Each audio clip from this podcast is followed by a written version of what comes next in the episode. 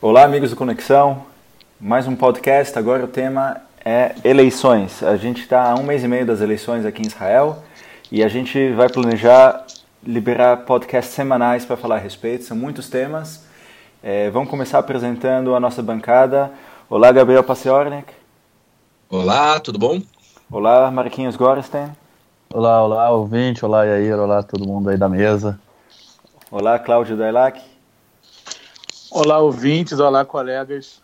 E, então, vamos pular logo na água. Essa semana é, foi a semana que as, os partidos entregaram a lista de concorrentes na, nas diferentes chapas. Então, muita coisa interessante acontecendo. E então, Cláudio, o que aconteceu no, no, no centro do, do espectro político? Bom, é, existiam no centro é, dois principais partidos, né? O Yeshatid, que é o partido que já, tá, já vai concorrer agora pela terceira vez, que ele é liderado pelo Yair Lapid, que já foi ministro da, das, da Fazenda e estava na oposição essa última, esse último mandato. E tinha surgido um outro partido que estava se chamando Hossein Le Israel, e, e ele estava sendo liderado pelo Benny Gantz, que é, já foi o comandante em chefe das Forças Armadas de Israel.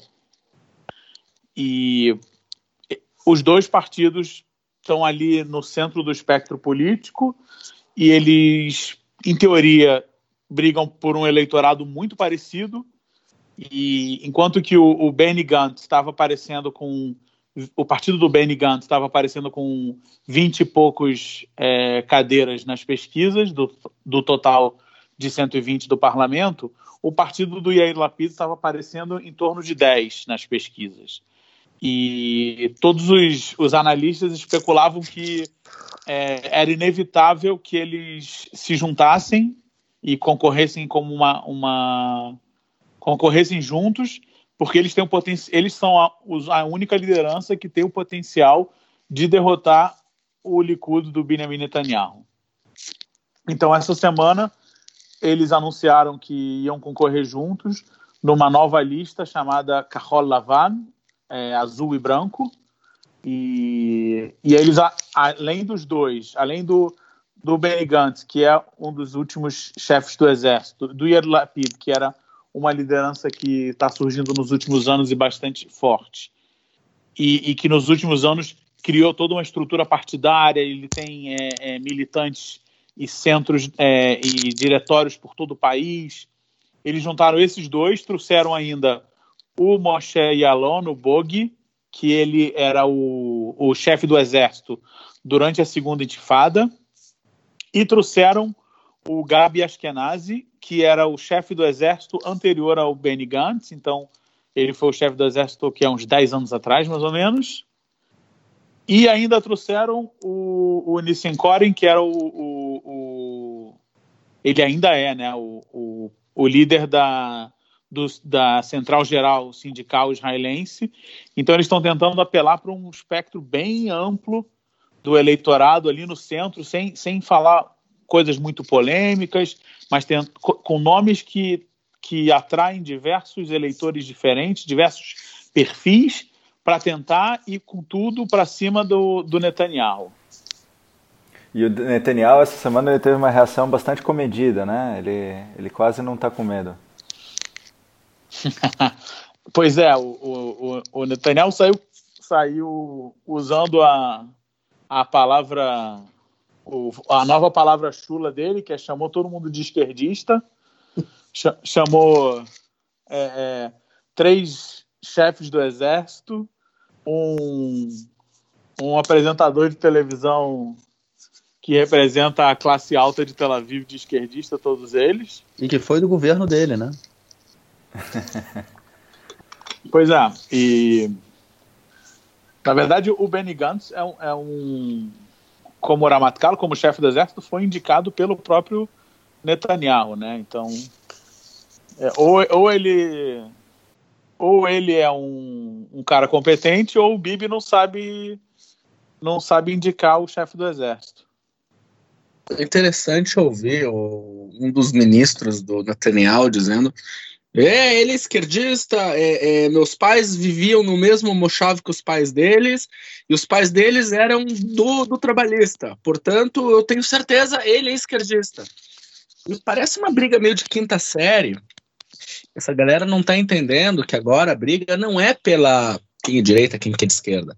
A briga agora é exatamente por aquelas pessoas que votariam no Likud, mas já se encheram o saco do Netanyahu. É gente que votou na eleição passada no Kahlon, Moshe Kahlon, o partido dele. Gente que na eleição passada, de qualquer maneira, teria votado em outros partidos de direita, mas não sabia mais em quem votar, acabou votando no Likud por falta de opção. E eu acho que também tem gente que não acredita na esquerda, mas na eleição passada votou nos trabalhistas na tentativa de derrubar o Bibi. Eu, acho, que, acho que também tem um, um, elemento aí que dessa coisa toda que o, o Claudio falou que é a palavra chula né, do Netanyahu, mas eu acho que a gente vê nos últimos anos é, uma deslegitima, deslegitimização da esquerda, né? É, que uma criminalização da esquerda, vamos dizer assim. É, qualquer partido que fale em paz, né, fale na criação de um Estado palestino, dois Estados, né, é, é, é criminalizado, né, é atacado dessa forma. O, o termo Smolani, né, que é esquerdista, ele virou uma agressão. Então, assim, acho... Isso foi uma coisa que até o próprio Gantz, ele o tempo todo evitou, evita esse tipo de polêmica. O Lapida há muitos anos, né? O Lapida naqueles zigue-zagues dele. Eu me lembro que há um tempo, há um tempo atrás eu gravei um podcast com o Yair. O Yair me perguntou o que você acha do Lapid. E aí eu falei, porra, eu, eu, achei, eu achava ele um cara sério na época, né? Mas enfim, hoje você vê tantos zigue-zagues que ele deu, mas é, eles evitam o tempo todo, é, de alguma forma, se conectar é, com uma ideia da esquerda, né? Na, na, no caso, uma criação de dois estados. Buscam o centro. Quero, quero um parênteses aqui, porque eu acho que os, nem todos os ouvintes sabem exatamente o que, que significa a palavra esquerda aqui em Israel. E isso tem uma conotação histórica e vale um podcast inteiro só sobre isso. Mas, é, Marquinhos, você quer, gostaria de levantar esse assunto? Só, só para o pessoal é, é só, é só é, é, Essa coisa da esquerda, basicamente o que eles falam é, hoje mesmo eu estava vendo na televisão, é, eles não querem um outro governo, que eles falam, um outro governo de Oslo, né? A ideia da esquerda, como essa, essa concepção, né, como o Gabriel está falando aqui em Israel, é mais nesse sentido de criar dois estados, né, é, de dividir é, é, eu, uma, eu ia usar uma expressão, falar dividir o Estado de Israel, mas aí já, já partindo do princípio que está tudo anexado, né? É, mas, é, enfim, é, é, é fazer a, real, real partilha da Palestina que foi aprovada em 1947 pela ONU, né? Então, hoje, ser de esquerda é você defender a partilha da Palestina. É, é mais ou menos nesse sentido, né? Eu acho. Eu, enfim, é, é nessa, nessa ou visão. Seja, se coloca não se coloca em xeque questões que são fundamentais em Israel, como é, educação universal gratuita e serviço de saúde para todos. Essas questões, que engraçado, que são extremamente socialistas do começo da história de Israel, elas até mesmo a extrema-direita defende e quer manter, né? Eu acho que aqui em Israel, os únicos que são liberais são o centro, né? Liberais no, no, sentido econômico, que seria a direita econômica. Eles são os únicos que são, são liberais, são o centro, porque tanto a, a direita como a esquerda elas estão falando em, em, presença do Estado na economia, em é, é, serviços para a população, em aumentar a ajuda para quem precisa, em Sim. aumentar a ajuda para quem tem muitos filhos.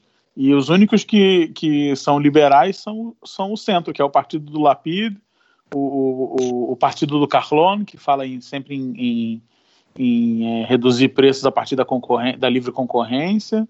E agora, por exemplo, é, é, nesse novo partido, assim que eles adicionaram o, o Nissen Koren, é, a primeira coisa que ele falou foi dizer que ele é a favor da, da, do, do, do livre mercado, da livre concorrência e da livre iniciativa. Eu tenho uma pergunta para fazer. A gente conhece o Gantz como chefe do exército e desde que ele entrou como candidato há algumas semanas atrás, é, bom, ele tem, tem um discurso famoso que ele, que ele deu e que, na minha opinião, ele falou, falou e não disse nada. O que, que a gente pode esperar da, das opiniões? Porque eu, eu, não, eu acho que é, é, é não é casual que ele está tentando evitar tudo. E pode ser que a, esse novo partido, ou nessa nova lista, Kaholavan, tem boas chances de ser o maior partido da Knesset e a gente não tem ideia o que, que eles querem fazer. O que, que vocês acham disso? Eu acho que a, a, a, na verdade, na verdade é, existe muito pouco espaço para navegar na política israelense hoje. Porque se você for falar em termos de relação com, com os palestinos, isso depende muito da relação de Israel com a Europa, da relação de Israel com os Estados Unidos e da relação de Israel com os outros países árabes, e muito menos com os palestinos. Por exemplo, a situação de Gaza depende muito mais da, da, da, da relação do atual governo com o Egito do que com, com, com, os, com o próprio Hamas, porque o Hamas ele tem sua própria agenda e você não vai mudar isso com uma negociação. Então, fica naquela de que eles, eles podem só levantar uma bandeira de nós somos tudo que o Bibi não é. Que o Bibi é corrupto, e que o Bibi ele é centralizador das, das decisões, e que o Bibi tem um, um gabinete de ministros que é ineficiente e briga entre si. E eles levantam a bandeira: não, nós não somos nada disso. Nós somos, em primeiro lugar, se houver oportunidade, nós sim queremos negociar com os palestinos. Dois, nós queremos manter um gabinete de ministros efetivo, funcionando. Nós somos. Ele, ele disse no último discurso dele: é, nós somos diferentes, temos opiniões diferentes, nós temos ego, cada um de nós, mas nós somos todos amiguinhos e nós gostamos muito de Israel e a gente vai fazer tudo por Israel. E quem falou isso foi o Lapid, se não me engano, que é bem o tipo de discurso dele. E é isso que nós vamos ter. Nós vamos ter um, um governo muito parecido com o do Bibi, mas é, vamos ver qual é o tipo de acidente que nós vamos ter ao longo do caminho, que no final das contas cada um vai tomar uma, uma decisão diferente. É, cara, eu acho que eu, é, eu não sei, eu realmente não sei o que esperar desse, desse novo partido. É, eu estava comentando isso com, com, com, uma, com umas pessoas essa, essa semana. Eles, primeiro que o Gantz, ele não fala absolutamente nada, né? Antes né, de, de, da união com Lapida, ele não falava absolutamente nada do que ele queria. Era muito nessa, nessa linha que o Gabriel falou. É, somos todos amigos de Israel e oba oba Israel. Israel acima de que era o slogan dele, né? Israel é antes de tudo, né? Acima de tudo. É, é. Tipo o American First é, e, o, e, o, e o nosso presidente brasileiro. É, então, é uma, é uma assim, é um, assim, eu não sei o que esperar. É assim, a, a, eles é, não tem, não tem uma ideia por trás do partido, não tem uma, uma um conjunto político, é, apesar da, o, do, da, da, direita, né, do Netanyahu, do Bennett, é, de outros partidos da, da direita estarem falando que eles são de esquerda, né? É, na, minha na minha visão, como uma forma de deslegitimá-los, é, o que, não, eles não, não dá para saber o que, que, eles são na verdade, entendeu? É, e o, o Bog Ayalon, como a gente falou, que, que é, era, o, era é, é, o segundo, é o terceiro na lista, né, da, do partido, ele era do Likud, né, cara? Ele era da, da direita do Likud, né? É, ele saiu do Likud na época do caso do, do soldado que, que matou um terrorista que já estava é, quase morrendo, né, no, em Hebron. É, então a gente tem aí uma. Eu não sei o que esperar desse partido. É, é, ele, a ideia deles é simplesmente trocar Netanyahu, entendeu? É, o que que vem? Não, a gente quer trocar o Netanyahu. O que, que vocês compõem? A gente quer trocar o Netanyahu. E o que, mas o que, que é a ideia de vocês? Trocar o Netanyahu. Enfim, eu realmente não sei o que esperar deles, não sei o que eles dizem. Até agora não está claro e não sei se vai estar claro em algum momento, né? Porque a ideia de não dizer também e simplesmente jogar é, na, no, no, descontentamento da população com o, o, Netanyahu pode ser a principal estratégia deles para essa eleição. Eu acho que é isso mesmo, não é para esperar nada mesmo, não. É, vamos tirar aqui o Netanyahu, depois a gente vê. Até porque. Mas, gente, o que, que vocês estão esperando desses caras? É isso mesmo, eu acho que é. É o que eu tô dizendo, no atual cenário político em Israel, qualquer partido que vá assumir o controle vai ter que fazer coalizões. As coalizões são muito heterogêneas, porque com, com o tempo, desde os anos 80, 90, os partidos têm diminuído bastante, a quantidade de partidos tem aumentado e os próprios partidos têm diminuído. Isso gera uma tensão muito grande dentro da coalizão e dentro da oposição também. Um governo muito menos efetivo, muito mais cheio de conchavos e negociatas. E é isso, nenhum governo, até mesmo se o Avodá, o trabalhista, conseguisse subir e ganhar as eleições, como tentou da última vez e quase conseguiu, ele também teria que fazer um governo é, parve, neutro, sem, sem, sem muita, muita garra, sem muita energia para algum lado ou para o outro. Mas uma coisa bacana que eu acho que, que, que, que se vê na população, e provavelmente o Gantz vai tentar capitalizar em cima disso, é que há a sensação de que o Netanyahu é tá tão com tanta sede de poder que ele está passando por cima do, do Supremo Tribunal ele está desmontando a, a, democracia em Israel com as coisas que ele diz e com o nosso próximo assunto a gente já, já vai entrar nisso e que chega disso, a gente quer um país sério e ele está se transformando, tá se transformando o país numa piada. E é um pouco do que vai acontecer, a gente vai ver nas, nos, próximos, nos próximos debates, nos próximos discursos, é, é o Gantz entrando nessa direção, provavelmente. Então vamos passando para o próximo assunto de de um partido de centro que não tem muita opinião sobre nada, sobre uma é, agora a direita do espectro político, uma galera que não tem vergonha de falar é, abertamente as suas é, opiniões.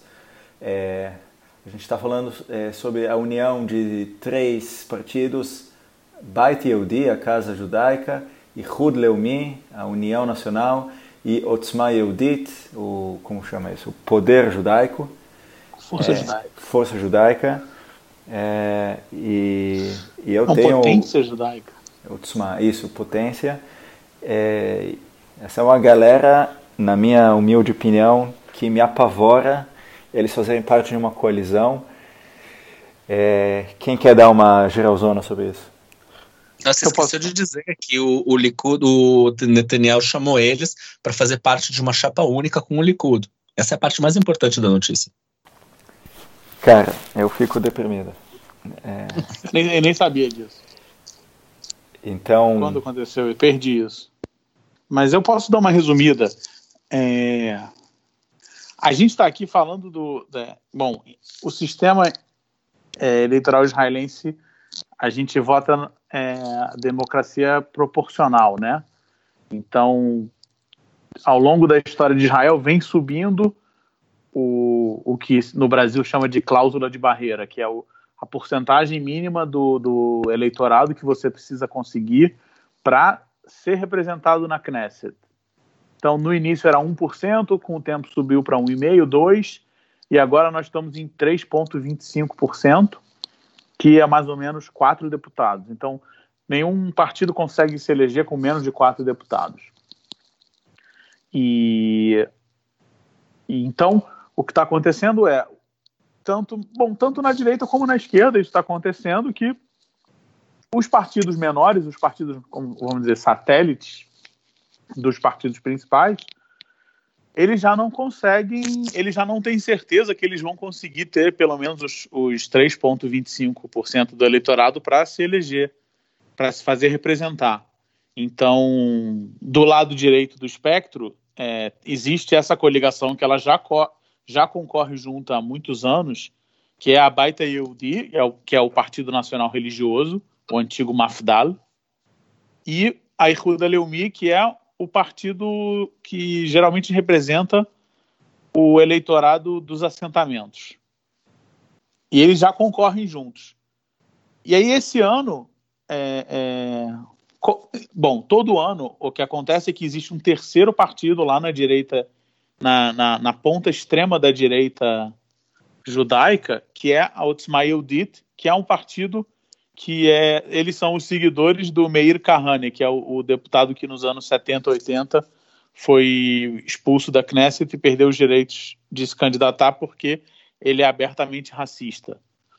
E, e esse pessoal, eles têm ali uns 2,5%, 3% em todas as eleições, o que significa que eles, eles, eles têm votos suficientes para eleger três deputados, talvez quase quatro, mas todos os anos esses votos são jogados fora porque eles nunca conseguem ultrapassar a barreira dos 3,25%. E agora, como o Bibi é, enxergou que tem ali um bloco se formando no centro, na centro-esquerda, que pode ficar talvez maior que ele, ele não quer deixar esses, esses votos serem, serem desperdiçados se o pessoal do Otzma Yehudit, os, os carranistas, não se elegerem. Então ele botou uma pressão nessa coligação do, dos nacionais religiosos com os, os assentados, como é que a gente pode chamar isso, né? O Partido Nacional Religioso colonos. com o Partido dos Colonos, para aceitar esse pessoal que é muito mais é, extremista. E, e, no final eles, eles toparam.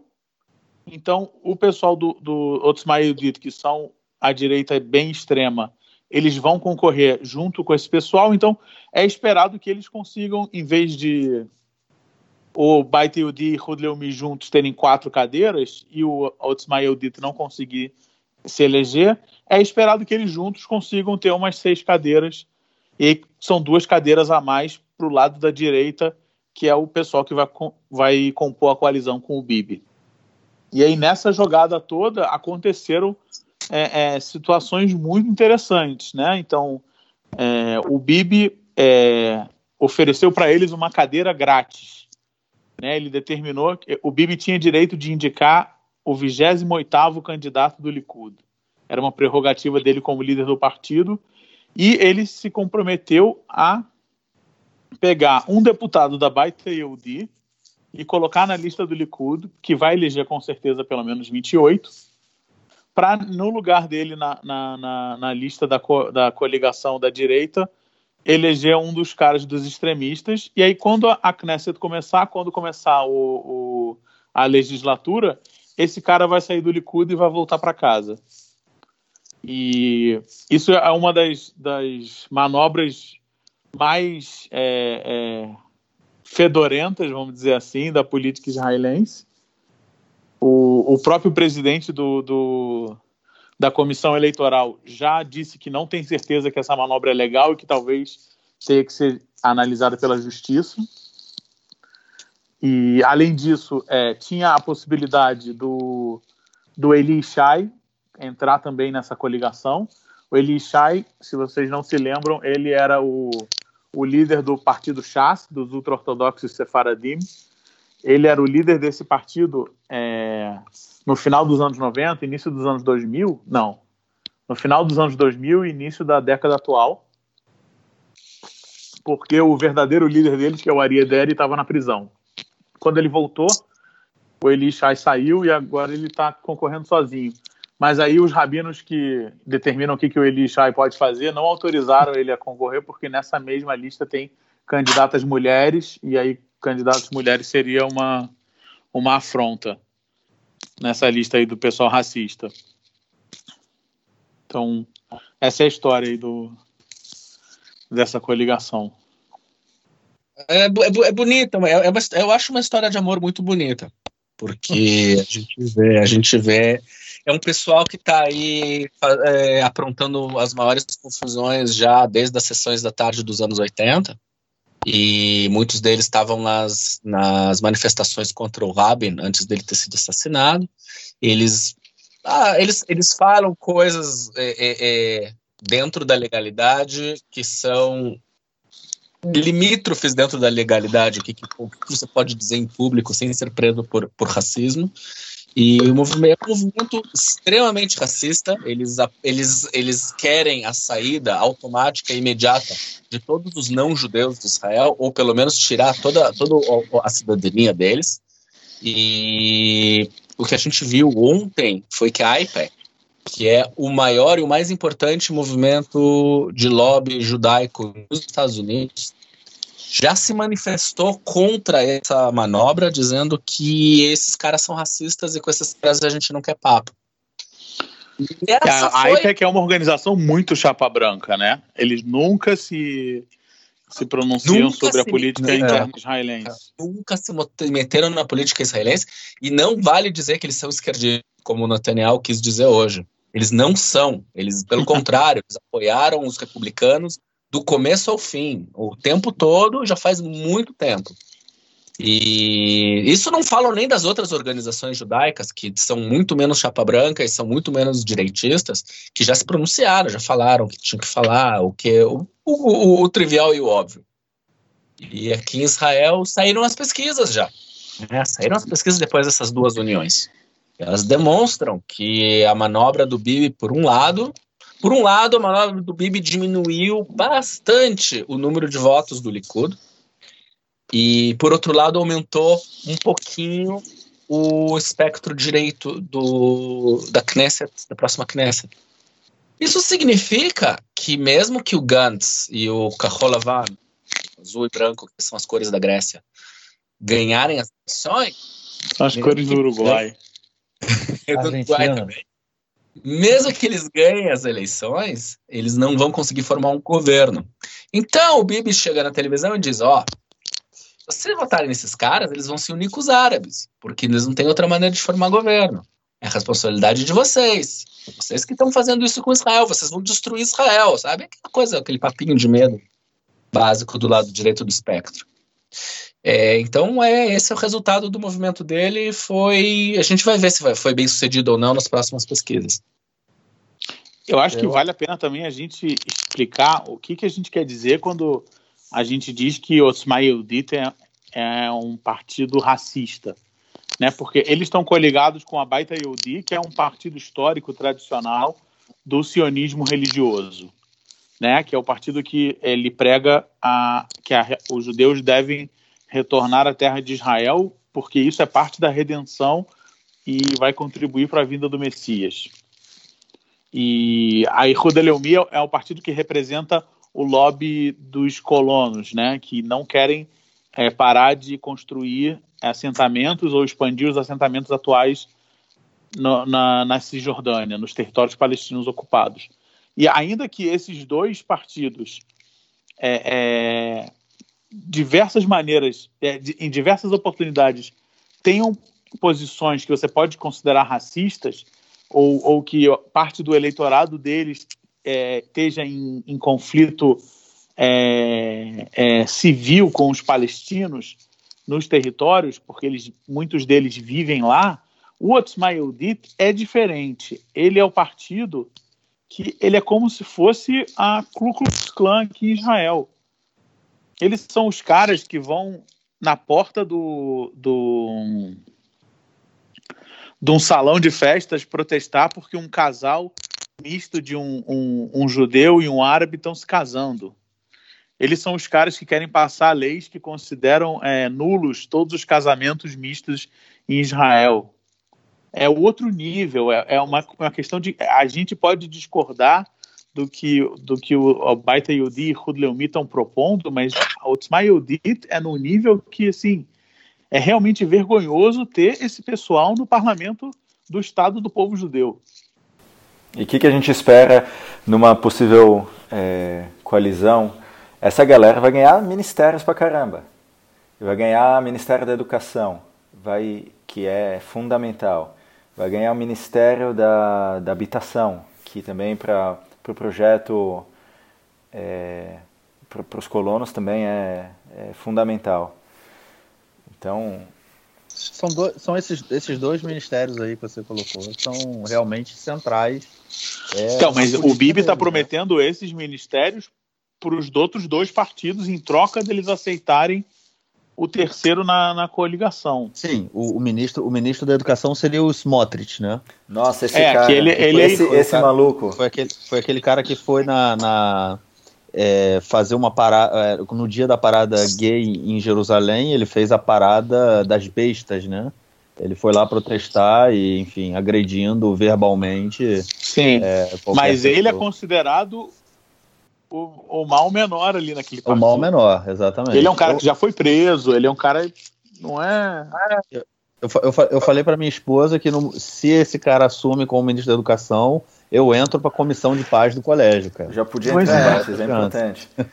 Cara, minha, minha esposa é professora e ela tá apavorada. Hoje, o, o ministro da Educação é o Bennett, que é, também é, é dessa linha mas o Smotrich é outra escala, é, é outra coisa. O Bennett eu vejo que eu faço parte do mesmo universo que ele e que eu não concordo com ele, mas estamos juntos no mesmo barco.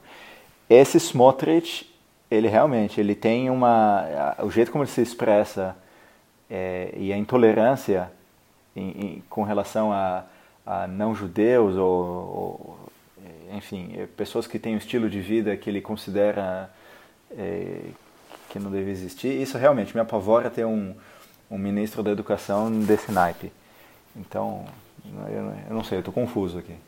Eu acho que a gente tem que ser. É, é, ridículo dizer isso agora, mas a gente tem que ser cauteloso. Ainda por menos tempo que falte, falta pouco tempo, para as eleições em Israel é muito tempo. Muita coisa acontece aqui muito rápido.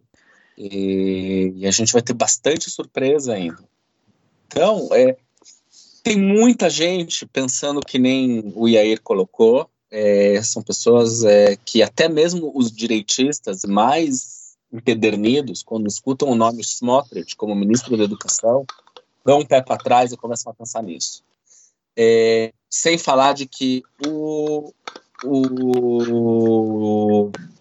o Mendeblit, que é o. Como é que é o, qual é, é o nome do. Procurador Ele é o procurador-geral. Procurador o procurador-geral do governo tá na pasta, tem pastas na, em cima da mesa dele que estão terminando de ser analisadas a respeito do indiciamento do Bibi por crime de corrupção, lavagem de, de, de dinheiro, é, quebra de decoro e mais uma série de outras coisas. E provavelmente ele vai, ele vai adotar a, as implicações da polícia e sim vai começar um processo contra o Bibi. E nesse caso a gente vai ver o que, que vai acontecer com o público, com a oposição e com o próprio Likud, que agora vamos ver como é que, como é que eles vão se comportar, se eles vão legitimizar o, o, o um, uma instituição democrática do governo e a, a, exposição desse caso, ou se eles vão negar e vão dizer, não, esse cara também é esquerdista. Nós estamos tomados por esquerdistas por todos os lados. Então a gente vai ver isso acontecer nas próximas semanas e aí a gente vai poder começar a pensar para que país a gente vai fugir se o Smotrich for ministro. É, quem sabe vale a pena a gente passar para o próximo tema da pauta, que é logo depois desse. Quando foi isso? Na quinta-feira, eu acho, que os, é, as listas é, das diferentes chapas foram entregues. Na, mesmo, na noite do mesmo dia, é, já foi divulgado a, a pesquisas é, de, de, intenção de voto e teve uma certa é, disparidade que é, que é interessante analisar. É, alguém aqui tem a, os números na frente? Eu estou procurando agora no, posso, no computador. Posso só, só, dar, só, só dar uma, uma. falar um pouquinho sobre o tema ainda anterior, é, que a gente falou do, do caso do Ministério, no Ministério da Educação e, o, e tem, como você também falou, né? É, do caso do Ministério da, da Habitação, né? É, que isso é uma coisa fundamental é, nessa perspectiva é, de resolução de, do conflito com, com os palestinos, né? É, eu acho que o fato do, do, do Bibi já ter negociado essa pasta com o partido, que é o, o, o, Partido dos Colonos, ele já mostra um pouco o sentido que o governo, de, o sentido político né, do, do, próprio governo, que é de continuar construindo nos territórios é, ocupados é, e o que impede né, a, uma, uma, tentativa de voltar a uma negociação de paz com, com os palestinos é, pela, pela, para que se, sejam construídos dois estados, sejam criados dois estados, né? É, mostra um pouco essa linha que, que, o, que o governo já, que o Bibi já vem construindo. Isso também é, é uma forma deles comunicar com o próprio eleitorado dele se diferenciando do que ele chama é, de esquerda, né, que no caso que a gente falou lá no primeiro, no primeiro tópico é do partido do Lapid e do Gantz. É, e uma coisa que é interessante também, tem, isso tem um tópico também naquela lei nacional, né, na Roca Leão, que eles aprovaram há um tempo atrás. Que, lei do Estado-nação. Lei do Estado-nação. Que eles falam né, que, é, que Israel continua, constru é, que, é, que o governo é, incentivará a construção, é, o assentamento né, de judeus em todo. Eles falam Eretz Israel, né, a terra de Israel, que no caso para eles é não para eles, né, no caso a terra de Israel, É, para todos Rio... nós. É, para todos nós. Enfim, uhum. a terra de Israel é diferente do Estado de Israel, né? É, a terra de Israel é do Rio Jordão. Na verdade, é para além do Rio Jordão também, né? Tem, tem, uma galera que diz que quer chegar no Iraque, mas enfim. É, é do Rio Jordão até o Mar Mediterrâneo e eles é. O Smotrich é um deles. É um, quer ir pro Iraque. Mano, vamos mandar ele pra lá, cara. eu, acho engraçado. Assim, eu sou contra isso. Eu não acho, não, porque eu não gosto quando me mandam pra Gaza, cara. Então não manda. brincando, Eu sei, eu sei, eu sei, eu sei. Eu sei. Não, eu acho. É, eu, eu, assim, a minha única esperança é o Bibi estar tá fazendo isso para depois tentar trazer para vamos dizer que o, o cenário fica um pouco invertido e ele ganha as eleições com, sei lá, 35 cadeiras e o, o, o Lapid e o Gantz tem 30, e aí ele tenta atrair esses caras para o governo, para falar, ó, vem para cá porque senão eu vou ter que colocar os, os malucos. É. E, e, porque e, ainda, e, ainda, tem o seguinte, Poxa. né, cara? Uma coisa que é importante que, enfim, vai ser mais para frente, mas logo após as eleições, o Trump vai apresentar o plano de paz, né, cara? É isso que eu queria dizer. É, isso é aí então, isso... pode mudar muita é... coisa aí, né? É isso que eu queria dizer. O, o, o, plano do Trump ele jamais vai ser aprovado por um, uma coalizão que inclua esse partido aí. E o Bibi já sabe que está em fim de carreira e que está tá perigando. E ele pode usar isso como uma, uma como uma, uma troca. Ele chega pro, pro Gantz e diz, ó, vamos, vamos aprovar esse projeto aí do Trump. É meio maluco, mas dane-se, vamos, vamos seguir adiante. E se não, olha só o que eu vou ter que fazer, meu amigo. Vou ter que botar esses caras, vou ter que negar pro Trump isso, vai dar uma, um chabu geral aqui no nosso país. Vocês vão ser legais, vão ser legais? Então vamos embora. Então há uma chance disso acontecer, uma chance muito grande. Aliás, o próprio Bennett hoje teve na televisão, no noticiário, ele foi entrevistado e, e, ele disse: Olha, quem estiver votando no, no Gantz, que saiba que eles vão entrar no governo. Eu não acredito. Ele disse: Eu não acredito no Bibi, quando o Bibi disse que ele quer fazer uma coalizão de direita. Ele provavelmente vai fazer uma coalizão junto com o, o segundo maior partido. Vamos lá, a gente é, saíram é, pesquisas que elas é, mostravam intenção de voto e, e aqui não é em porcentagem, aqui é como são 120 deputados, então eles divulgam o número de deputados que cada partido deve ganhar. E as diferentes pesquisas mostravam a diferença de até, sei lá, cinco cadeiras entre uma e outra. E realmente muda todo o mapa.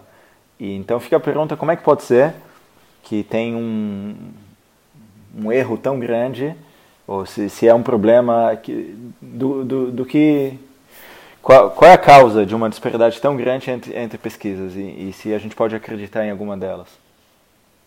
Como o Ier explicou, a gente, a gente vê em Israel pesquisas que indicam quantos deputados cada partido vai ter no parlamento, né? que a gente geralmente chama de cadeiras ou mandatos, de um total de 120. E, mas, na verdade, é óbvio que as pesquisas, elas, o resultado interno delas é em porcentagem elas só são apresentadas dessa forma, em número de cadeiras, para que o, o, eleitorado consiga visualizar, porque todo mundo conhece como, se, como funciona o sistema. O que as pessoas é, acabam se esquecendo ou não, não notando é que, como existe a cláusula de barreira de, de, de, de 3,25%, todos os votos que são é, para partidos que não alcançarem esse mínimo, eles vão junto com os brancos e nulos para o lixo. E são computados apenas o, o, o, os, votos os votos nos partidos que passaram. Então vamos dizer que você tinha. É, é, você tem 50 votos do total de 100. Então você ter, deveria ter 60 cadeiras, certo? Só que se 10 votos do total foram em partidos que não passaram, você passa a ter 50 de um total de 90. Então você passa a ter mais cadeiras. Então, o que acontece? Na situação atual, em que nós temos vários partidos pequenos, com é, é, imediatamente acima ou imediatamente abaixo da cláusula de barreira, tem pesquisas que incluem é, 9, 10 partidos, e tem pesquisas que descartam dois e três, é, que, que é, encontram no, no, seu resultado que outros dois ou três partidos conseguiram passar. E aí a, a, o número de cadeiras é dividido em, em, em vez de 9 ou 10, em 12 partidos, ou 13 partidos. Então, existe aí uma margem de, de não é, nem, não é nem uma margem de erro, porque esse é um termo técnico estatístico. Existe aí uma, uma, um problema de interpretação. Além disso, existe a margem de erro da pesquisa, que ela gira em torno de 4%. Essa semana eu vi que o, o, o, o Canal 12 e o Canal 13, que são os dois principais é, noticiários de Israel na televisão, as pesquisas deles têm 3,8%, 3,7%, é, desculpa, 3,8% ou 3,7 pontos percentuais. Isso são quase cinco deputados. Então, quando você soma a dificuldade de determinar o total de votos que vão ser considerados válidos com a margem de erro, que é de quase cinco deputados para cima ou para baixo, a gente encontra essa situação em que tem, tem é, é, é, pesquisas em que o Likud, em que o, o, o novo partido do Carol Lavan tem 26 deputados, e tem pesquisas que dizem que eles têm 36 deputados. E todas elas podem estar mais ou menos certas. A gente está dentro da margem de erro e, do, e da metodologia da pesquisa. Então tá bom. Então, se algum de nossos ouvintes está pensando em trabalhar com pesquisa eleitoral em Israel, eu eu provavelmente diria mude de ramo. Eu, eu acho que as, é, as pesquisas no, no, na última na última eu estava ouvindo num, podcast, né, que o Cláudio me indicou, é, no caso de 96, né, que é, todo mundo dava como certa a vitória do Shimon Peres, né, depois do assassinato do Rabin, é, todo mundo dava a vitória do Shimon Peres como certa e o Bibi ganhou, né, as eleições, foi é, as pesquisas davam, e, enfim, os noticiários falavam, não, já é certa a vitória do Simão Pérez, e todo mundo caiu do cavalo. É, eu, eu, eu, tava, eu ouvi, ouvi nesse podcast o, o, o cara fala né, que quatro pontos percentuais é, é algo justo, é algo não justo, né? É algo aceitável.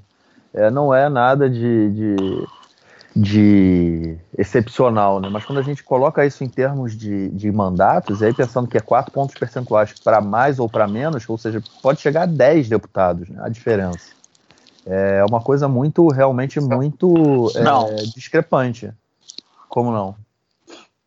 É quatro para mais ou quatro para menos, não é oito para mais. Não, então, então quatro para mais ou quatro para menos, mas pode ter o, o cara que tem é, Peraí. Não, tá certo, tá certo. Errei no cálculo. Tá certo. Sim. Eu tinha pensado que quando eu ouvi o podcast que era outro, outro, outro cálculo, mas tá certo. São quatro. Mas enfim, de qualquer forma, esse, esse muda, ele muda completamente o balanço de todos os deputados, né, de todos os partidos. O que dificulta também essa questão de quando você tem mais partidos é, participando, né? Se fosse uma disputa mais é, centralizada, né, com menos partidos, no caso vamos dizer. Eu acho que também pela questão do próprio parlamentarismo, né? Quando você tem é, essa, essas posições assim, a cláusula de barreira, enfim, junta tudo e torna mais difícil a pesquisa é, é, acertar. Mas de uma certa forma é, acaba sendo mais ou menos, né? O que a gente vê é essa discrepância hoje nas pesquisas, umas dando 36 contra 26, outras dando 36 contra 30. É, e aí, enfim, a gente só vai saber realmente é, no dia que contarem os votos, né? Eu acho que também tem a questão de que é, a gente não vê em outros países pesquisas eleitorais para eleições proporcionais, né? A gente vê, por exemplo, a gente acompanha as eleições no Brasil, é, é são eleições é, majoritárias, né? Você Sim. vota nesse cara ou naquele Isso. cara. É. Então, então, são dois caras só, né? Então, são duas opções. Aqui o cara. A gente tem 47 partidos inscritos para essas eleições. né? E, e, vamos dizer que quase 20 partidos relevantes. porque vão ter uns 10, 12 na Knesset, mas ainda tem uns outros cinco que são do mesmo tamanho desse dos, dos carranistas que a gente falou no início, que eles têm ali uns 150 mil votos, eles estão quase conseguindo se eleger. Então, é, existe. É muito difícil, porque a gente está pensando. A gente olha as eleições pensando numa. numa a gente, perdão, a gente olha as pesquisas pensando numa eleição presidencial. Você está acompanhando nos Estados Unidos, você está acompanhando no Brasil. Agora, aqui a eleição, a gente não está votando para primeiro-ministro, né? A gente está votando só para deputado. Quantas pesquisas a gente olha de é, intenções de voto para a Câmara dos Deputados no Brasil? A gente não acompanha isso. Essa pesquisa é muito mais complexa. Sim, seria, seria mais. Então, você acha que se, a, se os resultados da pesquisa fossem divulgados somente em porcentagens, ao invés de número de cadeiras, ele seria mais próximo da realidade? Porque se, isso seria você está dizendo o partido, é o entendeu? Mesmo, Marcos. O resultado mas, é o mesmo, o mesmo, mas a gente não consegue mas, entender porque tem muita varia, varia, variação, porque são muitos partidos concorrendo ao mesmo tempo. Muitos deles têm um, um, um, um eleitorado pequeno. A, a, a margem de erro é maior do que a cláusula de barreira. Sim. Então, a margem de erro das pesquisas mais fidedignas que a gente viu são, é 3,7 pontos percentuais. A cláusula de barreira é 3,25. Então, pode ter um partido inteiro ali que a gente não está computando. Em metade das pesquisas é, que a gente vê, o Carlon está na Knesset. Na outra metade, ele não está. E agora? É o Carlon de, de Schrödinger. Exatamente. É, ele vai, ele vai ter, e ele, na verdade, vai ter que dançar bonitinho pra tá, né, cara? Porque é, esse aí, ele foi um dos que mas, mais mas, se, se, ferrou com essa união aí do, do Gantz e do, do Lapid, na minha opinião. Não que ele não tenha sido convidado para participar da dança, ele recusou. Sim. É, mas ontem, o, o quinta-feira de noite, sexta de manhã, a comissão eleitoral publicou as listas completas e tudo, né? E o, o, o Carlon escreveu a, a lista dela com a lista dele é Culano, Ayamina, Chafui. Como é que a gente fala isso em português? A direita, é... San, é, como chama isso? San, é, San é boa. Gostei, gostei San. San.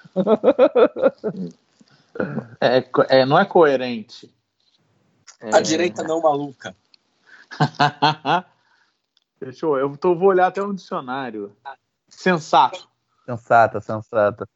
Né? Porque ele está tentando é, é, navegar nessa onda de que está surgindo tantas direita, tantas opções de direita que é, malucas ou que você não sabe direito o que, que querem, ou mesmo o Likud, que é um partido que ele era um partido há 30, 40 anos atrás, ele era um partido de direita liberal. Hoje em dia ele é muito mais e conservador.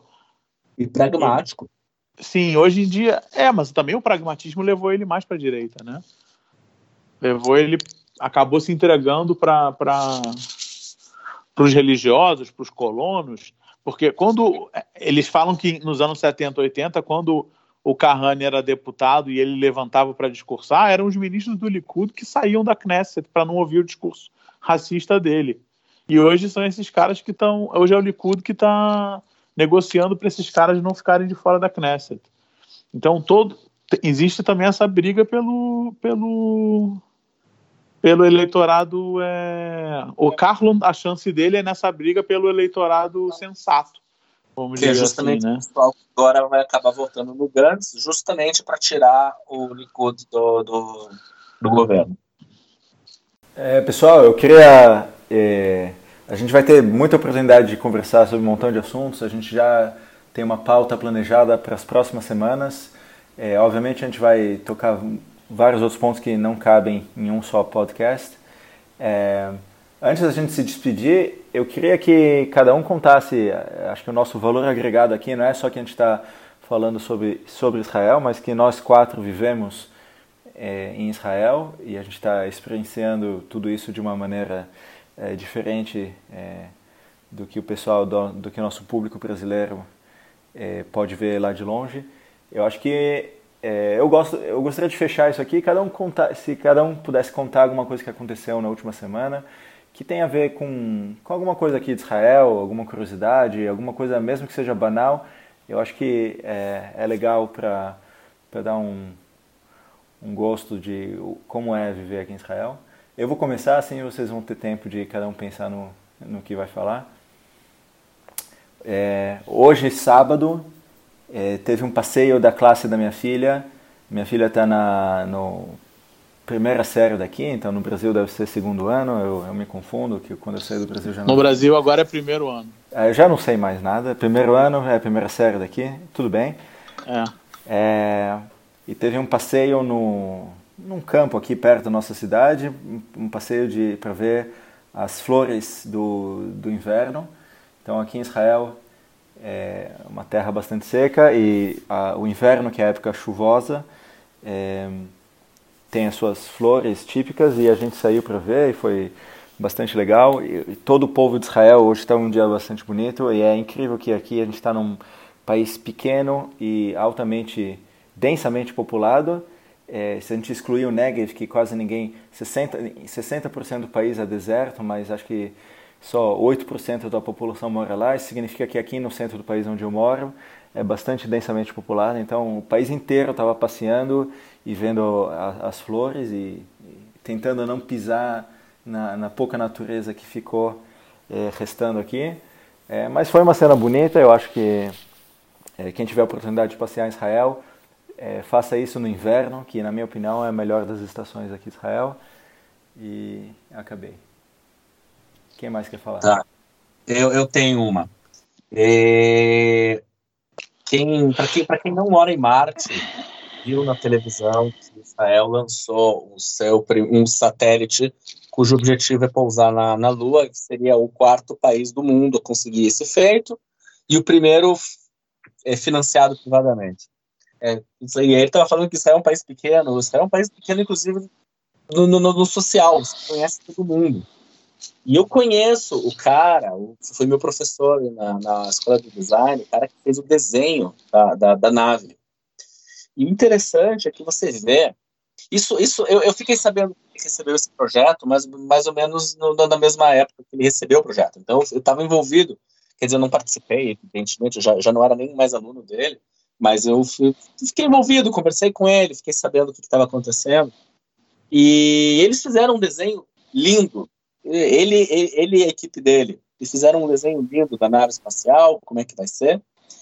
E eu olhei aquele desenho porque, caramba, eu sou engenheiro também. E fiquei olhando e falei assim, isso aqui não voa. E, e dito e feito, o que aconteceu, o que saiu da, da, da Terra ontem foi o projeto original, e não o, com o design do meu professor. Só que em toda publicidade que você vê, você ainda vê a, a imagem renderizada do meu professor. Então, às vezes você vê outra imagem. As duas são mais ou menos parecidas, são mais ou menos do mesmo módulo, mas uma coisa não tem nada a ver com a outra.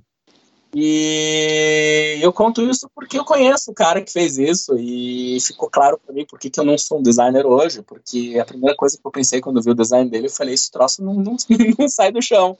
E eu teria perdido o emprego se eu fosse designer, se eu falasse o troço dele. É isso. E é, o que eu gostaria de falar é que hoje, eu, enfim, ontem, ontem e hoje eu passei o dia no, no kibbutz que eu morei quando eu, quando eu cheguei em Israel, quando eu fiz aliar. É um kibbutz no norte, no Mar da Galileia, um kibbutz chamado Engev. E foi onde eu deixei meu coração onde eu, quando eu cheguei aqui em Israel. É um lugar onde eu consigo me aproximar do meu sionismo, da minha. Eu tenho uma família que me adotou no kibbutz é, e apesar de eu ter chegado em Israel há quase nove anos, oito anos e meio, quase nove, é, eles são minha família realmente. A gente mantém contato, um contato muito próximo. É, e ir para o kibbutz é, renova o meu sionismo, renova o meu entendimento de por que que é, muitas coisas relacionadas ao povo judeu e ao, ao sentido de ser livre é, no seu próprio estado e na, e, e na sua própria terra e é sempre muito importante para mim e também muito na linha é, do que o Iair falou. É, o norte está verde, o norte está lindo. É, foi um dia muito bonito hoje. O, o, mar da Galileia subiu muito. Da última vez que eu tinha ido no Kibbutz foi é, antes do inverno. Foi mais ou menos em setembro, outubro do ano passado. Foi antes do inverno.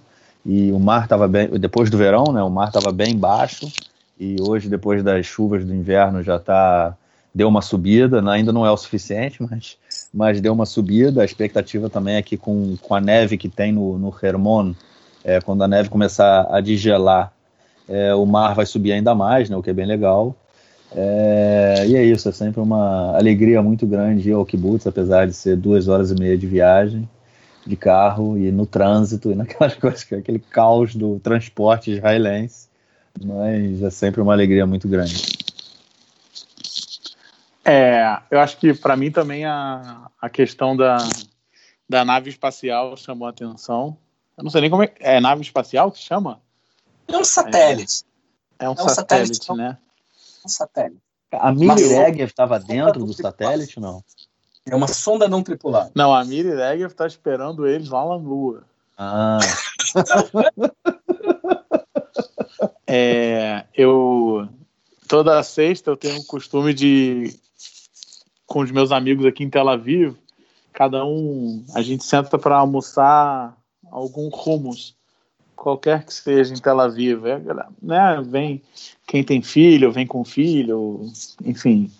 E a gente senta e conversa como é que foi a semana e tudo, e virou uma, uma tradição nossa já. E, e eu estava comendo aqui no Rumos aqui na na Schenken e tava um dia tão bonito ontem, né? Como todo mundo falou e e aí, depois que a gente acabou de comer, a gente foi caminhando até pela, pela Rothschild, né, pelo calçadão da Rothschild, até, até a Praça do Abima, do, do Teatro Nacional, que fica aqui em Tel Aviv também. E aí lá estava uma réplica da, do satélite. E, que é o modelo tinha... que o meu professor desenhou, não o modelo Isso eu não sei. E aí, mas ele era igual eu vi em todos os desenhos, então provavelmente é o modelo do seu professor.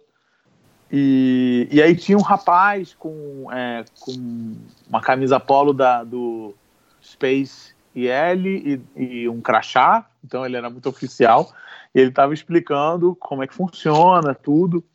E aí eu percebi, e, aí, e assim, para quem não conhece, a praça do Teatro Abima, aqui em, em Tel Aviv, ela é uma praça ampla e no meio ela tem um jardim com flores coloridas e um, e um parquinho de areia onde as crianças podem brincar. E aí bem ali tava, bem na frente desse parquinho tava o satélite e o rapaz explicando e todo mundo prestando atenção. E aí eu notei que assim é, a gente que cresceu nos anos 80 cresceu ouvindo sobre o, o, o a corrida espacial e a exploração, onde nenhum homem jamais pisou, essas coisas todas, e aí as novas gerações cresceram já sem isso, né? Porque tem tantos anos que a humanidade não chega na Lua. Eu percebi que estavam prestando atenção só os pais e os adultos e até umas pessoas mais velhas que a gente. E as crianças não estavam nem aí para o satélite, as crianças estavam estavam brincando na areia eu acho que, por mais que seja um, um, um motivo de orgulho nacional, também já tem essa coisa do. Existe uma diferença de gerações aqui já no, no encanto pelo, pelo espaço.